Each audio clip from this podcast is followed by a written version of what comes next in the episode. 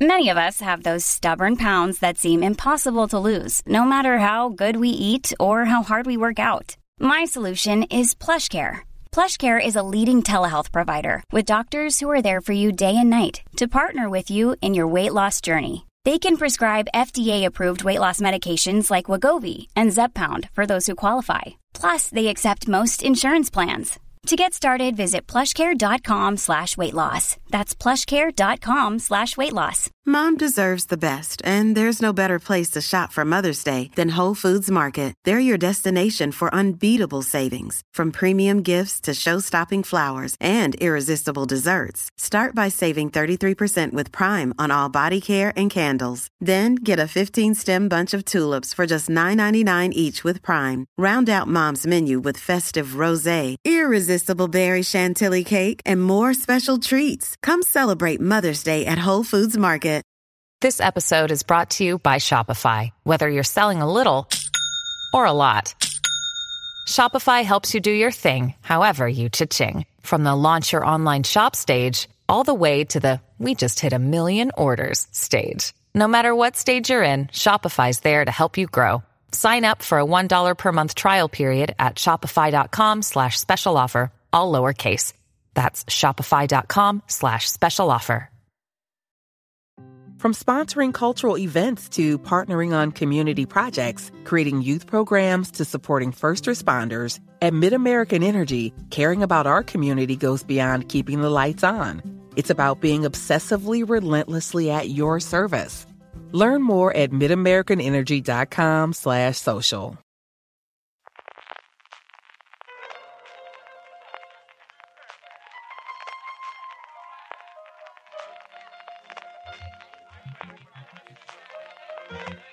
Estás escuchando Fuera de Series con CJ Navas. Desde la nominación de Emily en París, California, estás escuchando streaming de Fuera de Series, el programa que semana a semana te trae todas las noticias, comentarios y curiosidades del mundo de las series de televisión. Yo soy CJ Navas y para hacer repaso de lo mejor y lo peor de los próximos siete días, los que van del 15 al 21 de julio en el mundo de las series, me acompaña como siempre Álvaro Nieva. Álvaro, ¿cómo estamos? Hola, muy bien. Vamos a hablar evidentemente de los semi eh, por partida doble. Vamos a hablar aquí en, del, de cómo ha ido las nominaciones y del en general cómo hemos visto y, cuáles con las que más hemos echado en falta, aunque dedicaremos un especial que tendréis disponible el próximo viernes analizando una a uno por una todas las categorías y haciendo también nuestra pequeña mini porra. Haremos como siempre las noticias, haremos como siempre nuestros Power Rankings, las respuestas a las preguntas, pero antes de entrarme en todo eso, permitidme que dé las gracias a Aquarius por patrocinar streaming de fuera de series también esta semana. Y es que Aquarius quiere que recuperemos eso que nos mueve.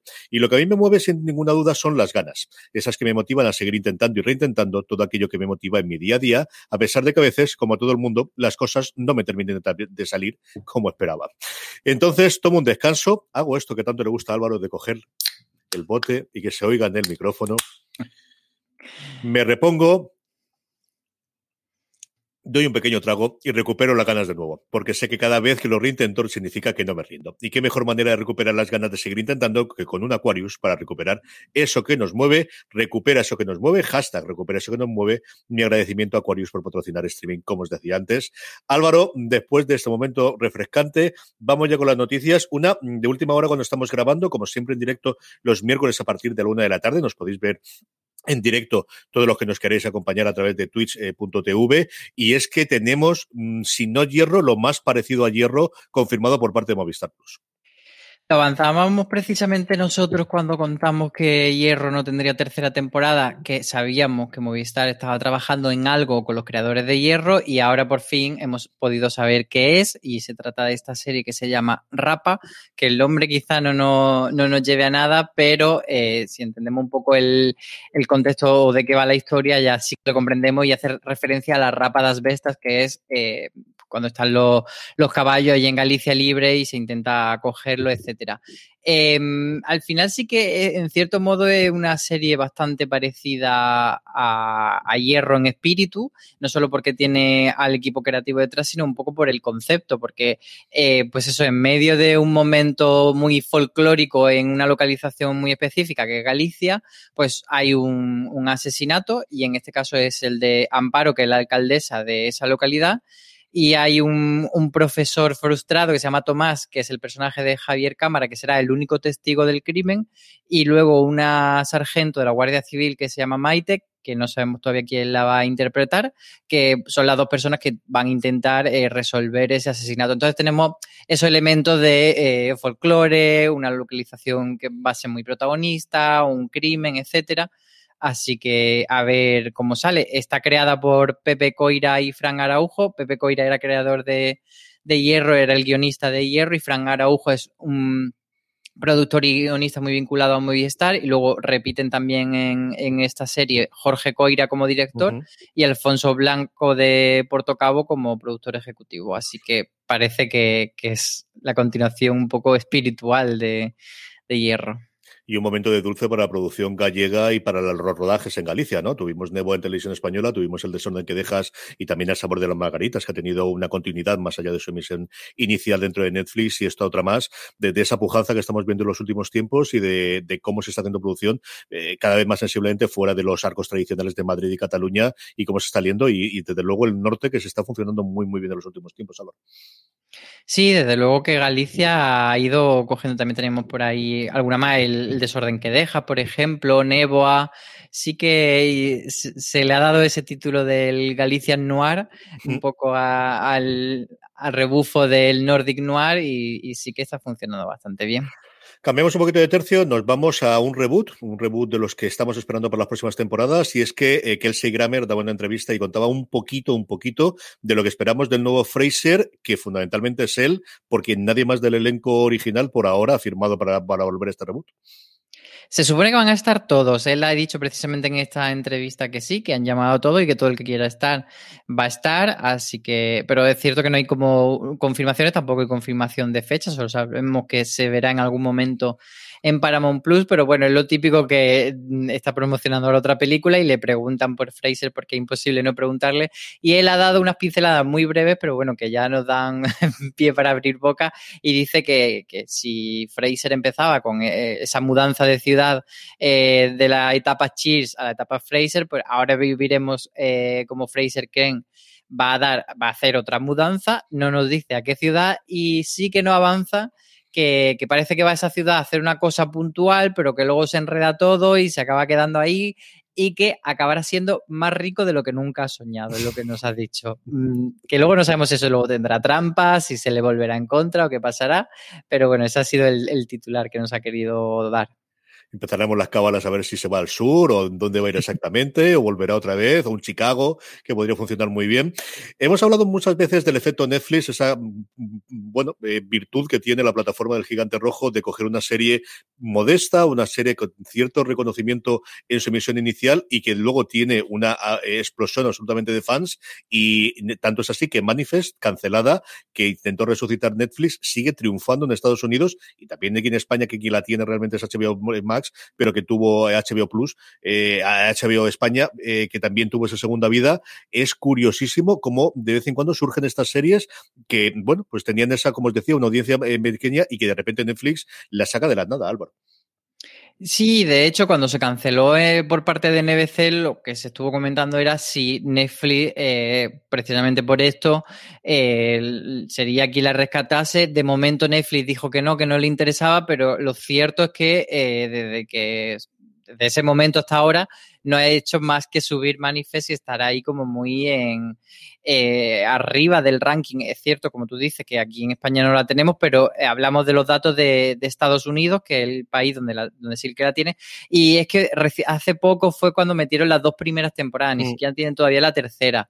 Y, y lo que consiguió eh, Manifest es estar eh, empezó en el número 2 y enseguida se puso en el número 1 del top y estuvo 27 días seguidos que es eh, equivale, o sea, igual a la marca que hizo Tiger King y solo está superada por Ginny Georgia. Entonces, por mucho que ya Netflix dijese que no la iba a rescatar, como que esto ha, alentado a los fans y a, y a, a, todos sus seguidores, pues eso, a, a, tener esa esperanza todavía de que Manifest pueda ser rescatada por, por Netflix. No sabemos si como una temporada, como varias, o sea, porque el plan inicial de, del creador, que es Jeff Rake, era hacer eh, seis temporadas, se habían uh -huh. hecho tres, quedarían otras tres, pero luego sí que ha comentado que estaba pensando cómo podía darle una vuelta a eso y, no tener que comprometer a un hipotético comprador a tres temporadas, sino incluso él hablaba de una posibilidad de, de una película de dos horas o de hacer menos temporadas, etcétera. Entonces, quizás sí que sí que pueda haber esperanza.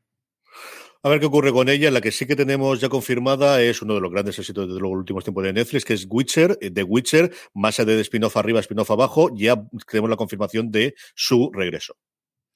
Sí, es desde luego la, gran baza que tiene Netflix, por lo menos eso intenta que, aparente. Hicieron este fin de semana una, una, especie de Comic Con centrada en The Witcher, que la hicieron tanto Netflix como CD Projekt Red, que es quien tiene los derechos de toda la saga de videojuegos y también de otros productos derivados tipo cómics, etcétera. Entonces unieron fuerza y anunciaron varias cosas, entre ellas que ya la fecha de regreso de The Witcher será el 17 de diciembre, que es una fecha bastante similar a cuando lanzaron la primera temporada, en, fue en 2019, o sea, han dejado un año ahí de barbecho, pero vuelve a ser como más o menos campaña navideña cuando la traen y lanzaron un primer avance que, bueno, no comentamos por si hay spoiler, pero vemos ya a los personajes, eh, digamos, eh, en la situación eh, que es consecuencia del final de esa primera temporada. Lanzaron también algunas fotos, etcétera, y luego lanzaron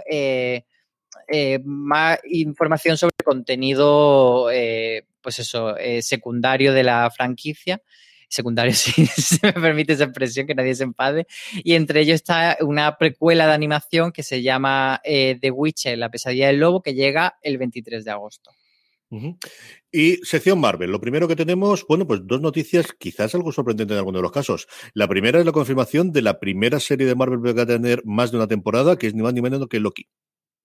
Eh, además, lo han hecho un poco como hicieron con, con The Mandalorian, que han utilizado directamente la escena de, bueno, el momento de créditos de esta primera temporada para sacar un cartelito, tampoco se han quebrado la cabeza. han puesto un cartel de Loki volverá a la segunda temporada, chimpú, no han dicho nada más.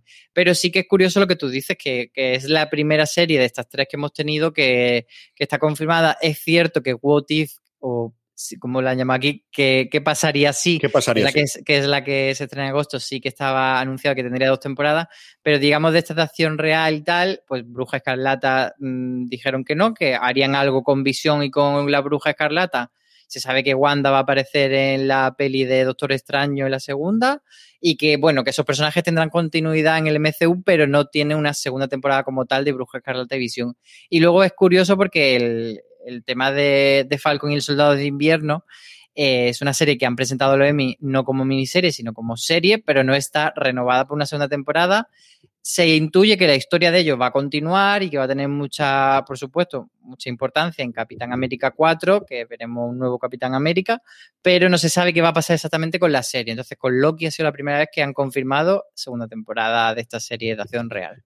Y si no tenemos continuación de Brujas la televisión, sí tenemos al menos unas declaraciones enigmáticas de Kevin Feige, como suele hacer siempre él, en el que confiesa, pues eso, el amor que todos tenemos por Agatha Harness y que esperamos poder verla próximamente. Veremos en pantalla grande, si en pantalla pequeña, una mezcla de las dos.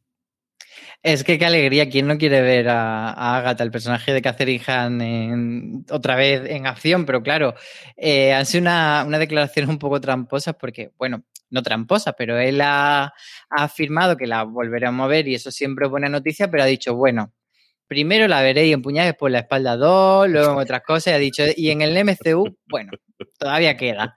Entonces, pues suponemos que eso irá un poco en paralelo con la historia de, de Wanda a lo largo de las películas y series que tenga Marvel, pero, pero todavía no la podemos esperar pronto. Entonces, bueno, ha sido como un poco agridulce. esas declaraciones. Desde luego, por la escalador, seguro que la veo, eso no tengo ninguna duda. ¿eh? Sí, luego ha dicho alguna cosilla más, ha comentado, por ejemplo, eh, respecto a que se haya confirmado que Loki es bisexual por fin de una manera eh, canónica y no leyendo entre el subtexto. Pues bueno, ha dicho que, que, que sí, que los cómics han trazado ese camino de la representación LGTB desde hace mucho tiempo y que quieren llevarlo a la pantalla con otros personajes. Veremos a ver si realmente cumplen o no. Y, yo me uno a esa petición que hizo, que hizo nuestra Raquel Pérez cuando hablaba del final de Brujas que la televisión, de que rescate la historia de, de uno de los hijos de, de Wiccan, que, que, es uno de los hijos de, de Bruja Escarlata y la Visión, que en los cómics pues, tiene un, se echa un, de novia Hulking y tiene una historia ahí bastante interesante a rescatar. Y luego la otra cosa interesante que, que ha salido de Marvel esta semana es que eh, sorprendentemente han dado una cifra que es cuánta gente, o mejor dicho, cuánto dinero han ganado con los visionados de la película Bruj, eh, Viuda Negra, que son 60 millones de dólares, que si hacemos el cálculo, porque son 30 euros por, por usuario, pues serían 2 millones de espectadores los que han conseguido vía, vía ese alquiler en, en la plataforma de streaming. Y yo creo que se pueden dar con un canto en los dientes, porque 60 millones de dólares, que además se suman a una buena taquilla, que es 150 millones de dólares, pues no es,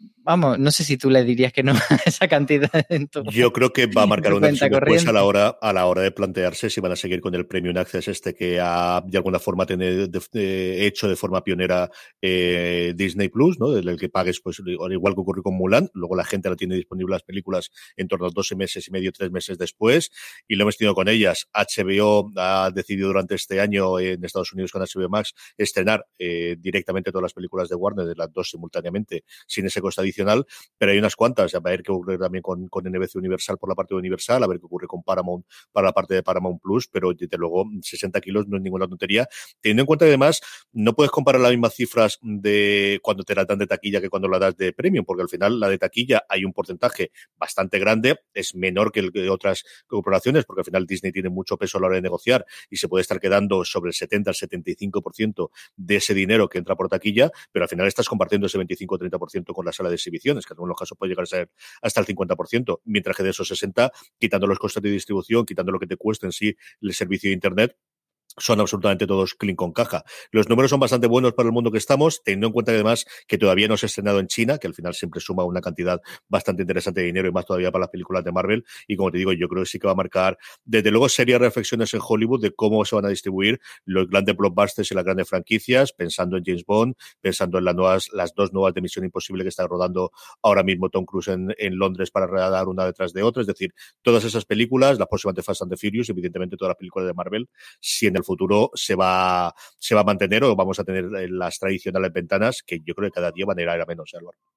Sí, o sea, yo creo que lo más claro es que si han dado el dato es porque evidentemente es bueno para ellos, lo consideran un dato positivo y es cierto que habrá que ver y habrá luego durante estos últimos, estos próximos años haremos mucho análisis de qué productos pueden aguantar eso y qué no, porque posiblemente no todos consigan esa cifra. Al final estamos hablando de un gran blockbuster de Marvel, pero bueno, sí que parece que se va abriendo esa puerta, que haya esa, esa cosa mixta y sobre todo yo creo que ejemplifica lo que siempre se ha temido de el streaming mmm, hace que la gente no vaya al cine o no. O sea, la gente que quiere ir al cine la va a ver en el cine y la gente que dice yo me voy a esperar a verla cuando esté en Disney Plus, a lo mejor sí que la paga antes porque la quiere ver en su casa. Entonces, eh, curioso ver cómo avanza esto.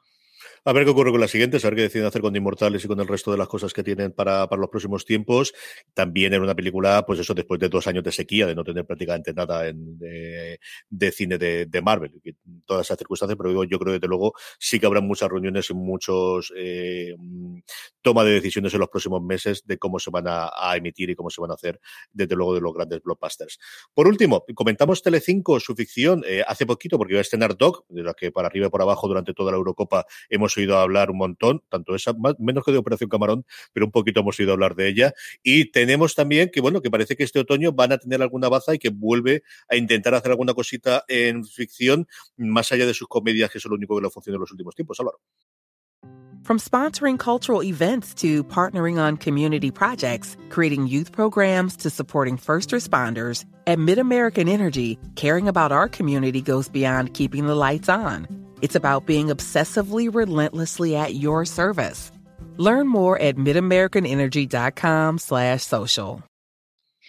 Sí, es curioso porque sacaron eh, una promo, bueno, que la estamos viendo ahora por televisión, en la que cuentan todo lo que viene en otoño, desde reality, programas, etcétera, a ficción. Y lo cierto es que mmm, Telecinco está últimamente muy perdida en cuanto a ficción, no, no está poniendo el peso en eso, está poniendo mucho más el peso, pues como todos sabemos, en, en la Isla de las Tentaciones, en Supervivientes, etcétera.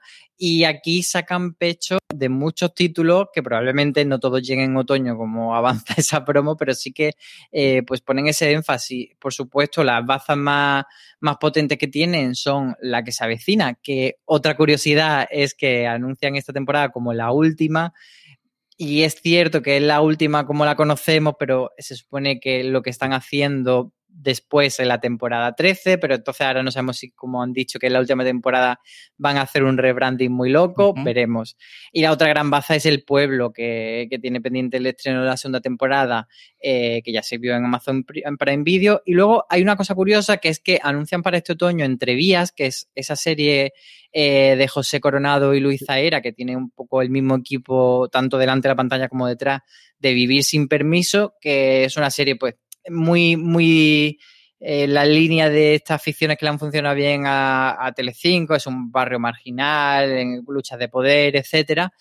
Y, y, es curioso porque no está anunciada para ninguna plataforma y, en los últimos meses barra años, eh, casi todas las series que había producido Telecinco parecía que había un poco dado su brazo a torcer y que ya no le interesaba tanto la ficción y que iba siempre a tener la serie en su eh, ellos como segunda ventana en lineal y esta entrevías que la anuncian para otoño no la tienen eh, por lo menos hasta ahora hasta donde sabemos no, no, la tienen cedida en primera ventana a ninguna otra plataforma.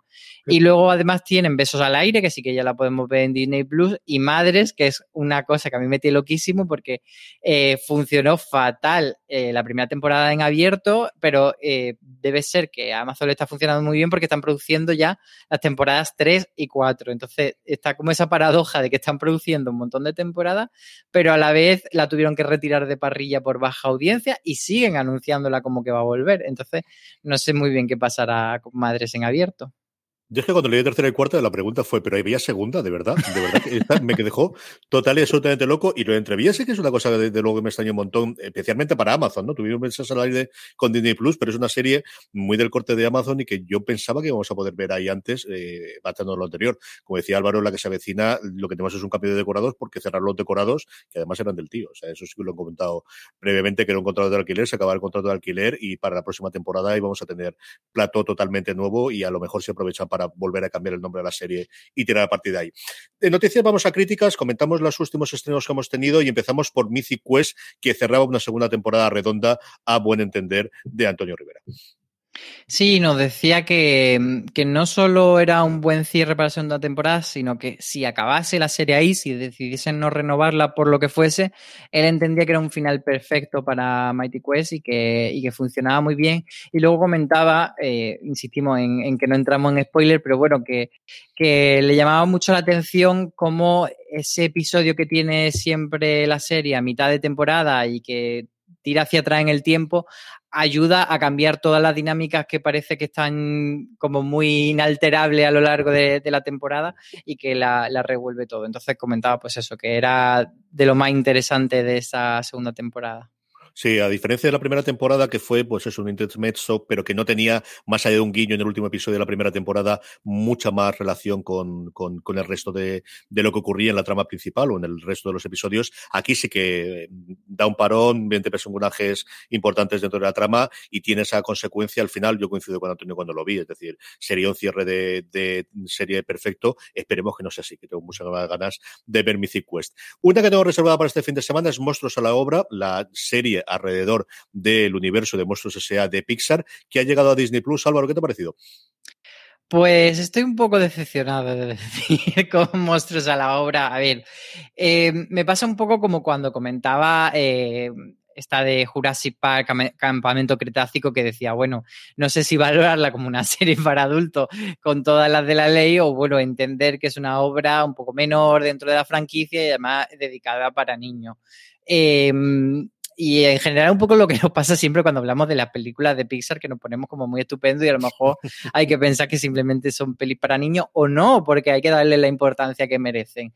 En cualquier caso, me parece que, que Monstruo a la obra no consigue ser especialmente divertida y lo que hace es como llevarlo todo un poco, hacer un, no un The Office, pero sí una comedia de oficina eh, en, este, en esta planta de susto de Mostrópolis, que eh, además la acción se recoge muy, muy poquito después, seis meses después de la primera película, es decir, cuando se cambian los sustos por risas y están todo el mundo un poco descolocado de a ver cómo conseguimos eh, ser graciosos para los niños. Y como planteamiento está bien, pero es cierto que no termina de ser especialmente divertida y luego le pasa una cosa que es que introduce un, un grupo nuevo de personajes que se supone que van a ser los protagonistas, pero a la vez eh, tiene miedo de soltar a Mike y Sully, que aparecen, desaparecen, están presentes, pero no, tú sabes que no son los protagonistas, pero tampoco dejan de, brillar del todo a los otros, como que da la sensación que, les da miedo que los otros no sean suficientes.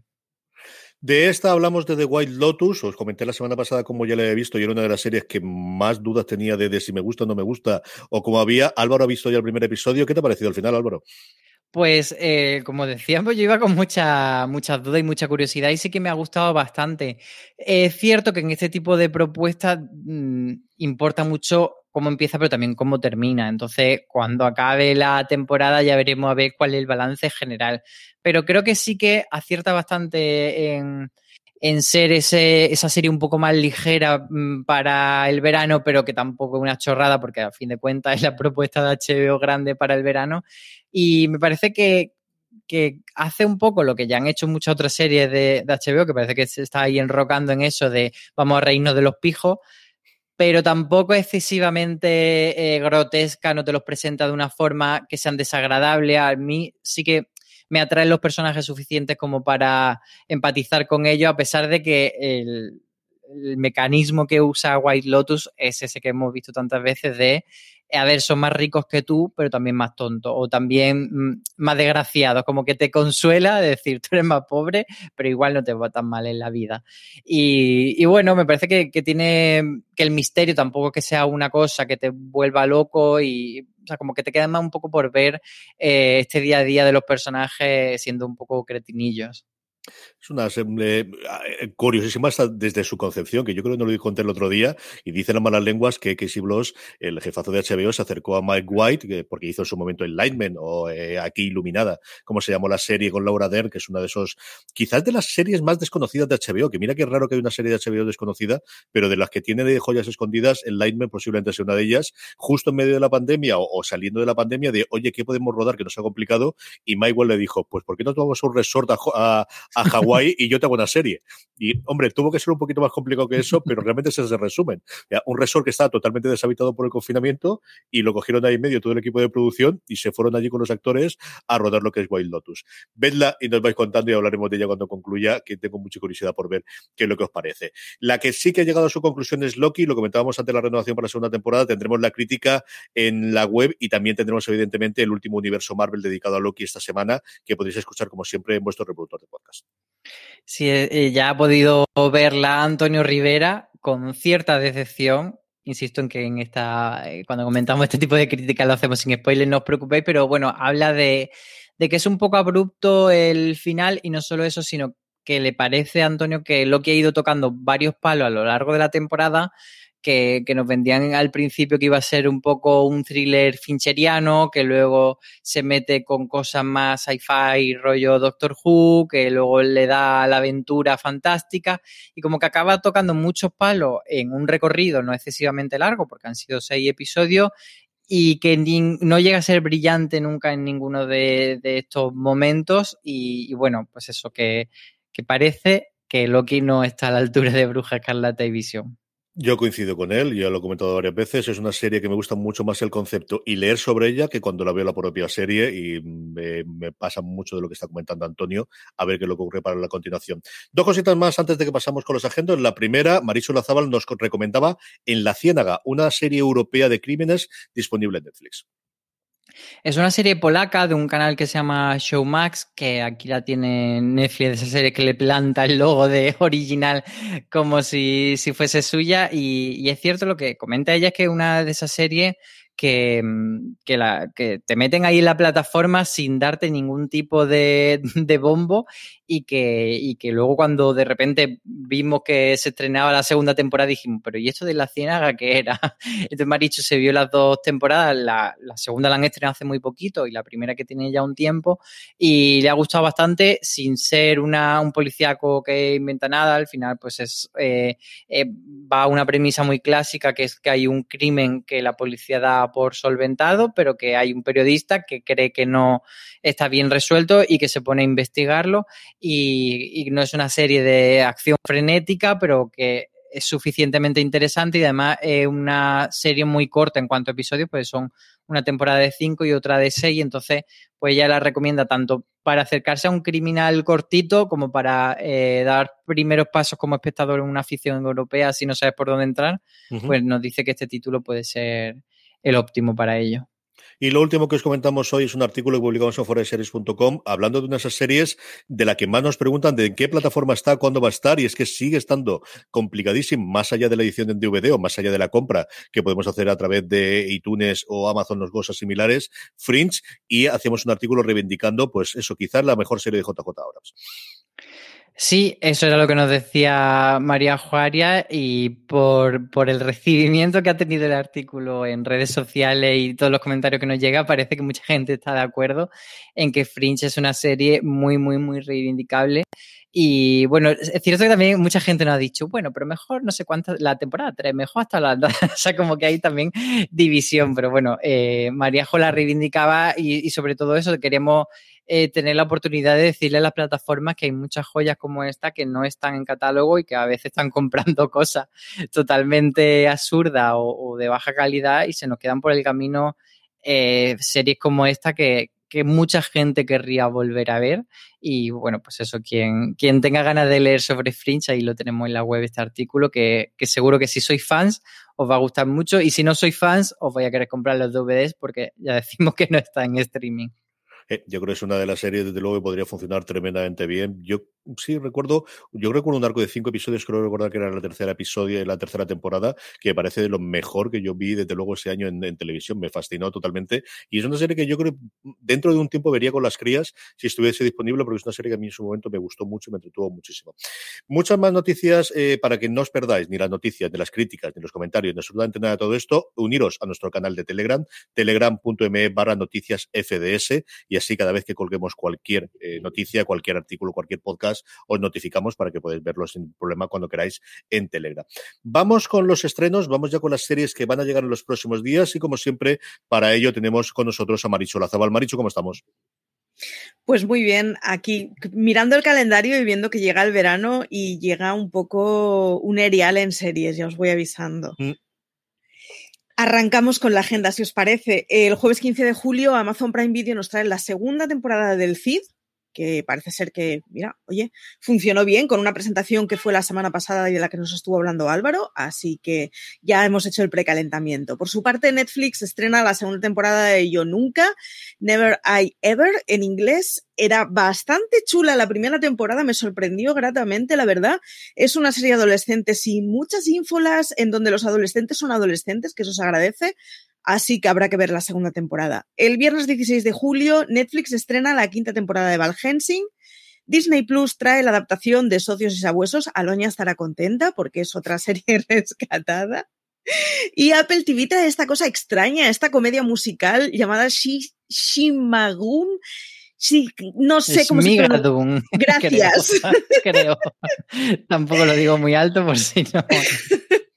Me lo he leído varias veces y aún así eh, no se me queda clavado.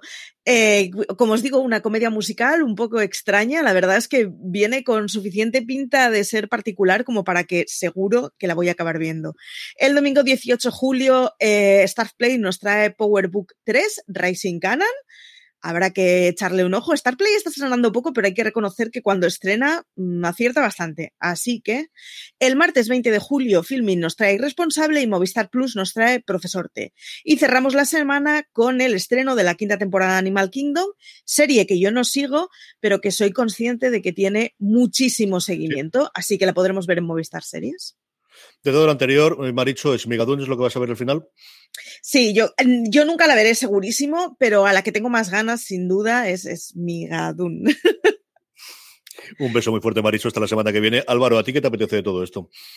Pues yo la que voy a ver seguro es eh, la segunda temporada del Cid, porque la primera mm, me gustó relativamente. Cierto que mm, me parecía que a veces pecaba un poco de cartoncillo piedra y otra vez estaba un poco dispersa en cuanto a trama, pero en el cómputo general me entretuvo y como son temporadas de cinco episodios, me pareció bastante entretenida. Entonces le voy a dar la, oportunidad. Y por cierto, hicieron en la presentación, pusieron un vídeo que luego lo han colgado en redes que es precioso, que os animo a todos a ver lo que es Jaime Lorente leyendo el cantar de Miocid, así como una imagen muy bonita y unos recursos de, de lo del libro original que está en la biblioteca, eh, en la biblioteca nacional. O sea, precioso, precioso. Esa promo la tenéis que ver. Si no veis la temporada, por lo menos verla.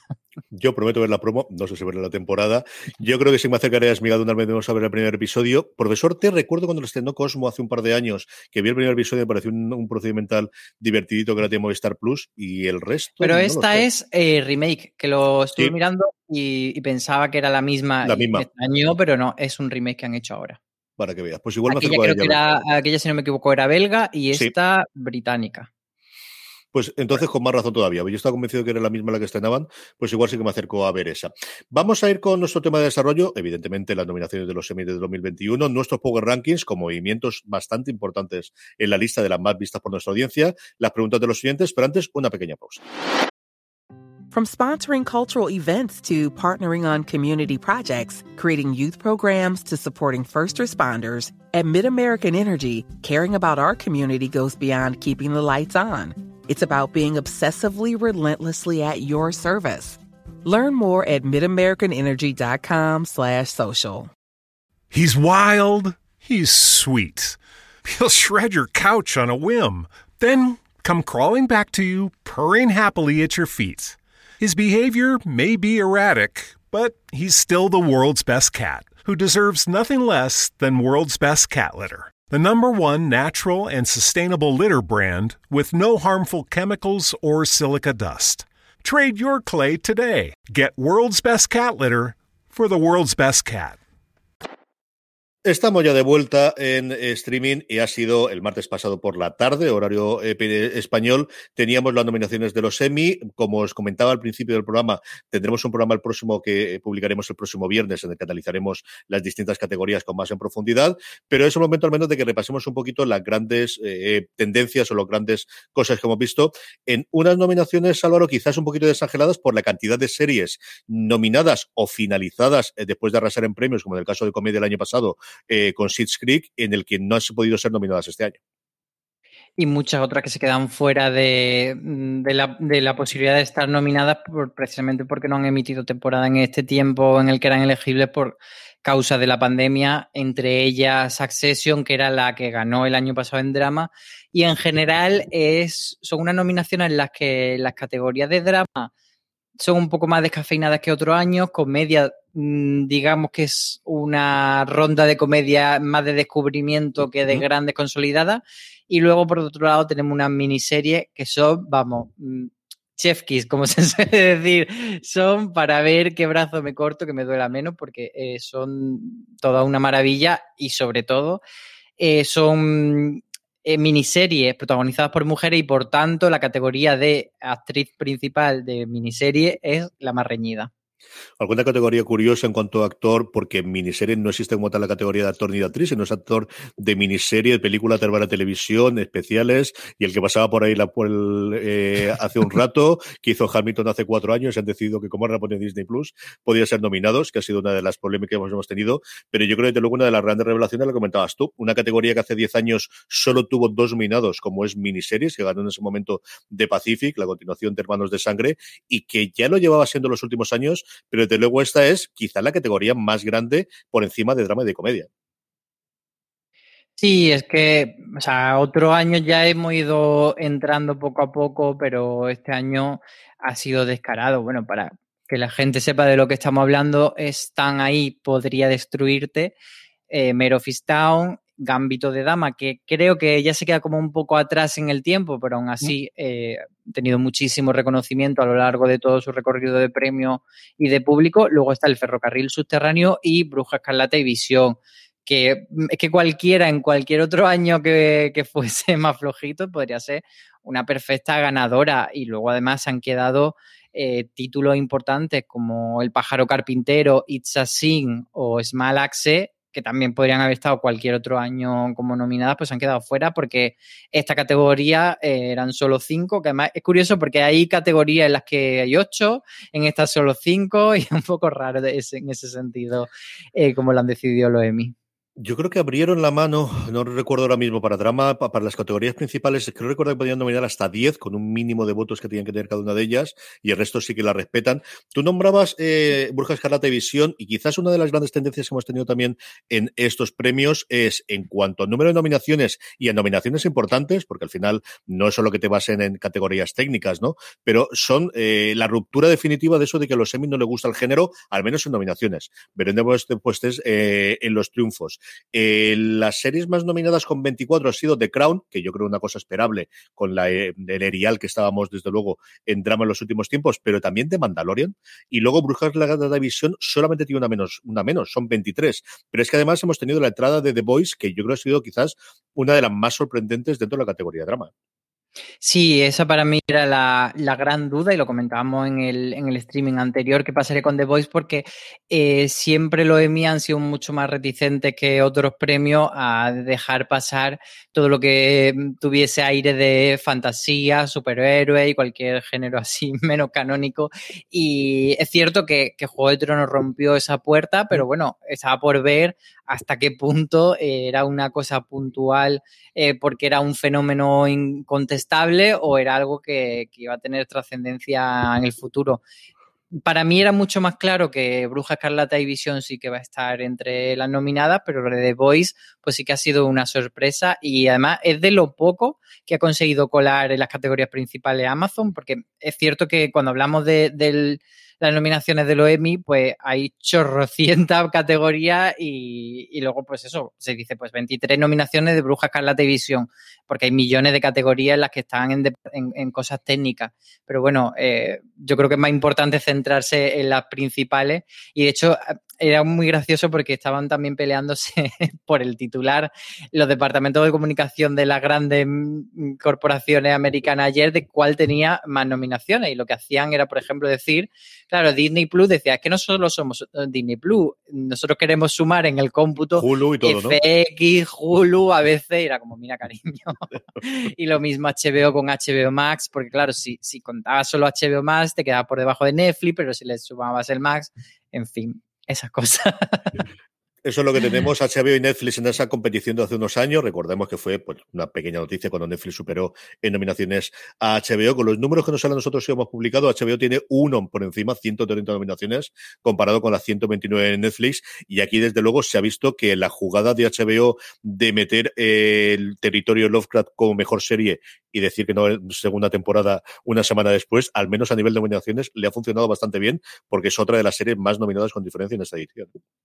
Pero más allá de, esos números, digamos, totales que eh, o sea, no le quiero restar importancia a los Emmy, a los Emmy Creative Emmys, los Emmy más, más técnicos, pero creo que sí que es más importante hacer un poco el análisis de cuáles son las series que se han colado en las categorías principales. Entonces, por ejemplo, en ese sentido, HBO eh, está muy pobre este año porque es una, una, cadena que debería estar siempre como a la cabeza de todo y en cuanto a drama, solo ha conseguido colar Territorio Lovecraft, que es precisamente una serie que ha cancelado. Y luego Netflix, que normalmente tenemos esa sensación de que está mucho más vendida a productos mainstream y que no está un poco jugando tanto al prestigio como antaño, bueno, pues tiene dos dramas que son Bridgerton y, y The Crown, pero luego en comedias pues ha metido también bueno, lo de Emily in Paris, que tal, pero tiene también el método Kominsky Cobra Kai, o sea que, que al final Netflix no está perdiendo la partida tanto como parecía. Y luego está el, el tema de, de, Apple TV Plus, que también pensábamos que podría avanzar mucho y salvo Ted Lasso no ha conseguido meter nada importante en las categorías principales. Entonces, yo creo que para, mí, por lo menos personalmente, es más interesante ese análisis de las categorías generales que, que del cómputo global. Sí, para mí esa ha sido una de las penas, sobre todo el no ver eh, para toda la humanidad con su segunda temporada que me ha parecido maravillosa, tener más que una pequeña, ah, creo que además ni siquiera una cosa técnica, o sea, se han olvidado absolutamente y totalmente de ella y yo sí que firmemente pensaba, yo creo que lo de Mythic Quest era un poquito más complicado que entrase en comedia, aunque viendo lo que hay, yo podría tener una, una más perfectísimamente, pero esas quizás han sido las que yo más he lamentado el, el que no tengan nominaciones. ¿Hay alguna no nominación que te haya cabreado especialmente o que hayas echado de menos especialmente, Álvaro? Ay, pues no, no he estado muy pendiente de las, de las ausencias. O sea, la que comentaba antes de It's a Sin, sí que, pues, quizá la que más me ha dolido, pero a la vez me parece muy entendible que, que se haya quedado fuera, porque la otra, mm, no hay ninguna que diga yo es que no se lo merece estar ahí. Entonces, quizás sería esa It's Sin. Sí, yo creo que Smolax es la otra que se ha dicho bastante, que al final nadie sabe dónde meterla, así como película, colección de películas, colección de episodios, serie, mm, variedades o exactamente qué. Y luego, en cuanto a, bueno, pues si no escandalitos, sí estas cosas que nos llevamos un poquito la mano a la cabeza, yo y al principio, y Álvaro también ha comentado esa nominación de Emily in Paris, que de alguna forma, pues hombre, no es que reivindiquen los globos de oro, pero quizás ha sido desde luego lo más sorprendente. Y luego el follón que tienen con Hamilton montado, que se nomina la obra como tal en mejor variedad grabada. Ahí está junto con la reunión de Friends, junto con el episodio especial que hicieron grabando eh, un episodio antiguo en forma teatral del ala oeste de la Casa Blanca y cosas similares. Pero luego los actores de Hamilton, cinco años después de hacer su trabajo, que han podido ser nominados en la categoría, claro, y es que no en la categoría ni siquiera de variedades, que tira que va, sino en la categoría de miniserie, película para televisión y variedades, con lo cual hay un montón de serie de gente trabajando en miniseries que ha quedado fuera y que está causando cierta polémica. ¿eh? Sí, porque al final no deja de ser una obra de teatro grabada y, bueno, pues por ejemplo tenemos eso en actor principal de serie limitada o película para televisión están Paul Bettany por Bruja Escarlata, Hugh Grant por The Undoing y Iwan McGregor por Halston. Y luego tenemos a dos actores que son Lee Manuel Miranda y Leslie Odom Jr. por Hamilton. Entonces es como un poco raro que, que estén ahí mezclados esta gente que viene de hacer una obra de teatro, además muy relevante, que no sabemos hasta qué punto le puede quitar el premio a unas personas que sí que han trabajado este año en una cosa más nominable. Entonces hay como cierta polémica por eso. No lo tengo yo nada claro a la hora de votar, yo creo que después de la polémica habrá menos, pero igual sí que lo que se abre es una veda para que se empiecen a grabar eh, mm, eh, obras musicales, especialmente musicales, ¿no? De, de, de, Broadway y que se empiecen a emitir de esa forma y mira, pues todo suma, ¿no? No solamente los Tony, sino también los Semi.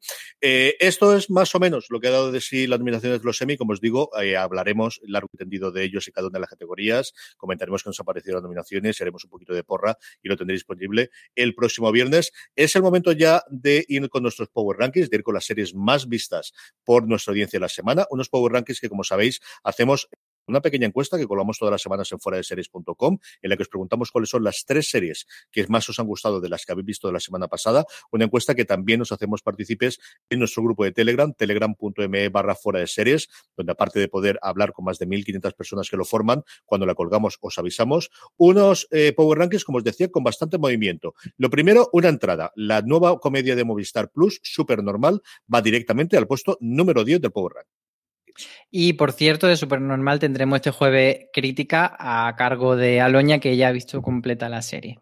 En el 9, otra, otra entrada es la de Ricky Morty, que está en emisión en HBO España y TNT, y esta semana consigue volver a entrar al ranking. En el 8 nos encontramos con la primera serie de Netflix, que es Katla. Se deja tres puestos con respecto a eh, la mm, semana anterior en nuestro Power Rankings. Un pequeño fenómeno, pero está creciendo poco a poco. En el 8, como os decía, increíble Netflix.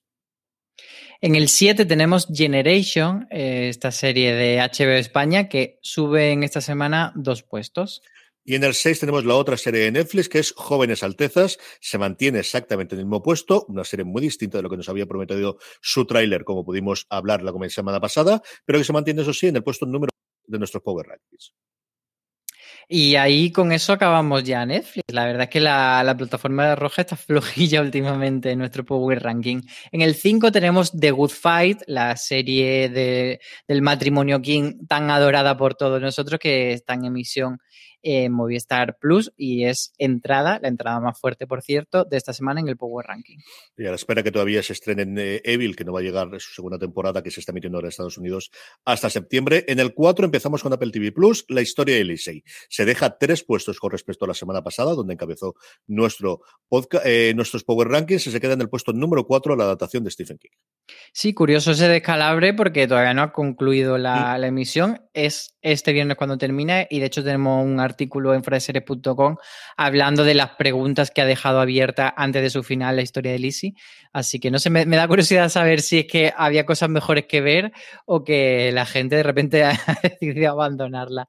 En cualquier caso, Apple TV Plus sigue en, buena posición en nuestro ranking porque Mighty Quest está en el número 3, bajando una posición. Y en el 2, Physical, eh, comenzando o cerrando esta trilogía de series que está el, últimamente en los puestos muy altos de nuestro Power Rankings, la serie de Rosebine para Apple TV Plus, le queda todavía unos cuantos episodios, y ocupa, como os decía, el puesto número dos. Y en el número uno, mm, un poco para callarnos la boca, yo creo, ha subido nada más que cinco posiciones Loki y se corona en, esta, bueno, iba a decir su última semana, pero en realidad eh, la votación es su penúltima semana, así que parece que la recta final sí que ha conseguido eso que decíamos que, que, no estaba siendo ese gran éxito como lo fue Bruja Escarlata y Visión en nuestro Power Ranking, pues sí que al final Loki se ha llevado el trono de Asgard. Ha costado, ha costado, pero al final ha llegado al número uno Loki. Y terminamos, como siempre, con las preguntas. Tony González nos preguntaba cuáles creéis que ha sido la verdadera razón de la cancelación del vecino. Una posible costosa tercera temporada, teniendo en cuenta cómo acaba la segunda, o que no ha funcionado bien tan bien en Netflix como se esperaba. Que en la segunda temporada le había parecido muy, muy disfrutable. Se nos mandaba un abrazo desde Valencia. Pues yo creo que, a ver, el, tema de que lo que se abría de cara a la tercera temporada parecía mucho más costoso, yo creo que sí que ha tenido que, ser una razón a la hora de decidir, bueno, no estamos hablando de una comedia baratuna que podemos renovar por cuatro duros, entonces creo que sí que ha podido pesar, pero en general yo creo que el vecino no, no ha tenido demasiada repercusión. Siempre hablamos de esto un poco a ciegas porque no tenemos los datos, pero a mí me da la sensación de que no ha sido una comedia especialmente exitosa. También un poco porque pasó mucho tiempo entre la primera y la segunda temporada y eso ha podido hacer que se apague un poco la llama. Eh, Joven Cadista nos decía un comentario. Pose eh, terminó hace un tiempo en Estados Unidos, pero en HBO España ha ido a otro ritmo porque hasta esta semana no ha estado doblado el último capítulo final. Y es que es una de las cosas que últimamente tenemos eh, también, es que los estrenos sí que los volvemos a tener pegados a Estados Unidos, pero están tardando alguna de las temporadas o alguna de las series en doblarse hasta dos y tres semanas después de su estreno original subtitulado, Álvaro. Sí, siempre en versión original subtitulada las tenemos al día siguiente y, y ha ido emitiéndose junto a las emisiones de FX en Estados Unidos y va, o sea, si la emiten eh, un día por la noche, a la mañana siguiente nosotros la tenemos, que además son las mismas horas pisándose prácticamente por, la diferencia horaria. Pero sí que el, tema del doblaje llega un poquito más tarde en algunas series, pero bueno, eh, siempre está la posibilidad de verla con subtítulos o espera un poquito. Luis Fomero nos pregunta cuáles son las próximas miniseries con mejor pinta. Uy, pues miniserie con mejor pinta. Mm, ¿Qué tenemos? ¿Qué tenemos? Eh, Importante, gordísimo en HBO. Bueno, en, en, Hulu, que a ver dónde la tenemos aquí, es la miniserie de Nicole Kidman. Night Perfect Strangers, que empezamos a ver alguna de las cositas. Y luego eh, yo tengo mucha, mucha curiosidad por esta eh, serie de, de investigadores eh, dentro del edificio antiguo con Steve Martin, que me ha llamado mucho la atención y cada trailer que veo me gusta más lo que está viendo. ¿eh? Sí, que la tradujeron es Only Murders in the Building y la tradujeron aquí como algo así como solo asesinos en, el, edificio. una cosa así. Y la verdad que sí que esa tiene muy buena pinta y a ver cuando la traen si es a la vez o no. Y, luego, ¿qué más cosas tenemos? Bueno, el, libro de Boba Fett, no sé si se va a considerar miniserie o se va a considerar serie, pero desde luego es una de las que tiene más, mejor pinta para, para esta última parte de, de, 2021. Y luego hay otra de 10 episodios que se llama Invasión, que va a ser una de las grandes propuestas de Apple TV Plus, que va para octubre y en principio está compuesta por 10 episodios que últimamente son como muy ladinos a la hora de decir si son miniseries o si son series, pero parece que esta sí que es una, serie cerrada y sobre todo se comentaba que era una, una serie invasión, mm, para quien no, bueno, eh, que lo estaba yo dando por hecho, pero que no tiene por qué, hay una invasión alienígena. Y se está comentando mucho que es una serie que ha costado una barbaridad y que Apple ha metido dinero a mansalva. Y luego otra que creo que es miniserie, insisto en creo, es La Fortuna, eh, que es esa adaptación de, del cómic eh, que está haciendo Alejandro Amenábar y que va a estrenar eh, hacia finales de año Movistar. Y, yo creo que no debería tener continuidad. Ya han dicho que va para otoño, pero no sabemos exactamente la fecha y parece que va a ser una cosa también espectacular. cada día tenemos menos claro si las miniseries son series o no miniseries o lo que son. Yo creo que son todo. Yo creo que ya no existen las miniseries, salvo que contados, excepto las que quieren ser series, que entonces se quedan como territorio Lovecraft en miniserie por obligación superior. Sí, porque incluso luego tenemos muchas miniseries que acaban convirtiéndose en franquicias, si ven que no pueden estirar eh, la temporada. Por ejemplo, eh, porque matan las mujeres, que es una mm. serie. Es cierto que porque matan las mujeres sí que la anunciaron siempre como franquicia, pero si tú ves la segunda temporada que estará en emisión, es que no tiene nada que ver en absoluto con la primera temporada, pero nada de nada, ni a nivel formal ni a nivel narrativo. Entonces dices, bueno, podría ser más bien una miniserie. O las temporadas de American Crime Story, que sí que tienen un hilo temático, pero si te las pusiesen como miniserie independiente también te las comería igual. Totalmente. Pedro Ramírez, hablando precisamente de series en HBO, nos dice, menuda temporada de tercera de Succession nos espera, ¿no? Va a ser grande y es que por fin tuvimos el tráiler y lo esperamos absolutamente todo esta tercera temporada de Succession. Pues sí, es que está todo con muchísimas ganas, tú el primero, ¿no? Absoluta y total. Totalmente. Yo sabéis que soy una de ellas desde el principio. Yo creo que lo comentábamos la semana pasada también. Y a ver qué es lo que nos trae con cuentagotas. Otoño es muy largo, llega prácticamente hasta finales de diciembre y es cuando nos han prometido que lo vendremos a ver qué ocurre con ella. La última pregunta nos la hacía Gonzalo Martínez Fernández y nos preguntaría una pregunta curiosa. ¿Cuál pensáis que es la serie más sobrevalorada de todos los tiempos. Mundo Adoro, que unanimemente se considera maravillosa y para reconocer que no os gusta, eh, tenéis que hacerlo a través de un vídeo con el rostro pixelado y la voz distorsionada por medio de represalias. Hombre, no creo que lleguemos a tanto, pero ¿cuál crees tú de, de, de esas series unánimes que menos te gusta a ti, Álvaro? A ver, yo no voy a decir que esté sobrevalorada y que, y que sea mala, pero he de reconocer que nunca he sido capaz de entrar en, en The Wire. Siempre me ha parecido de un pretencioso horrible y, y, nunca diré que sea una mala serie. He visto bastante de The Wire para hablar con, pero nunca he sido capaz de, de entrar en su rollo. Entonces, entendiendo por qué gusta tanto y, y, jamás diciendo es una serie mala, yo nunca compartiré el amor por The Wire que tiene otra gente. Y luego por irme a algo más cercano y que quizá eh, sea menos polémico y pueda hacer olvidar esto que acabo de decir, a mí The Witcher me pareció bastante regulera y es cierto que, que no está valoradísima a nivel crítica, pero sí que tiene muchísimo fandom y a mí no me pareció que, que se merezca tanto. Twin Peaks el regreso, me pareció insultante tuve que dejar la mitad. No puedo Me pareció espantoso. Yo me gustó Twin Peaks en su momento. Yo no la vi cuando se emitió aquí en Telecinco, la vi después y me gusta mucho su primera temporada, incluso me gusta parte de la segunda.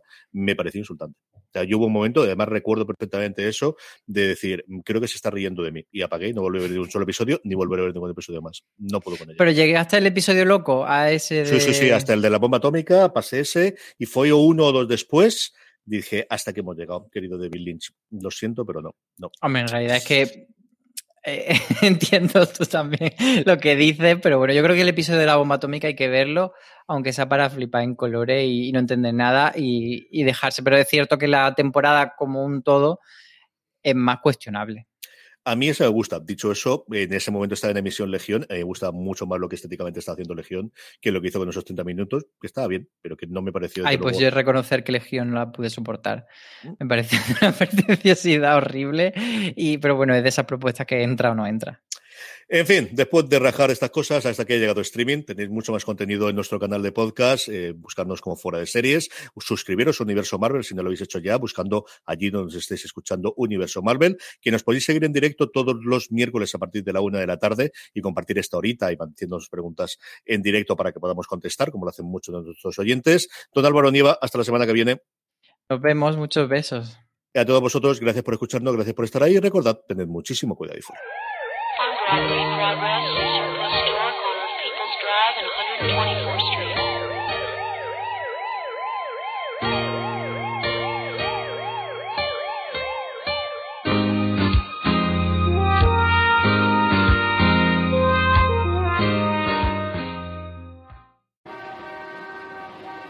Does picking an outfit have you running a little too fashionably late? We get it. Great taste takes time. That's why Drizzly, the number one app for alcohol delivery, has your back with the largest selection of beer, wine, and spirits delivered in under 60 minutes. Convenience never goes out of style. So if you need to spend some extra time in the mirror instead of at the store, download the Drizzly app or go to drizzly.com. That's D R I Z L Y.com today.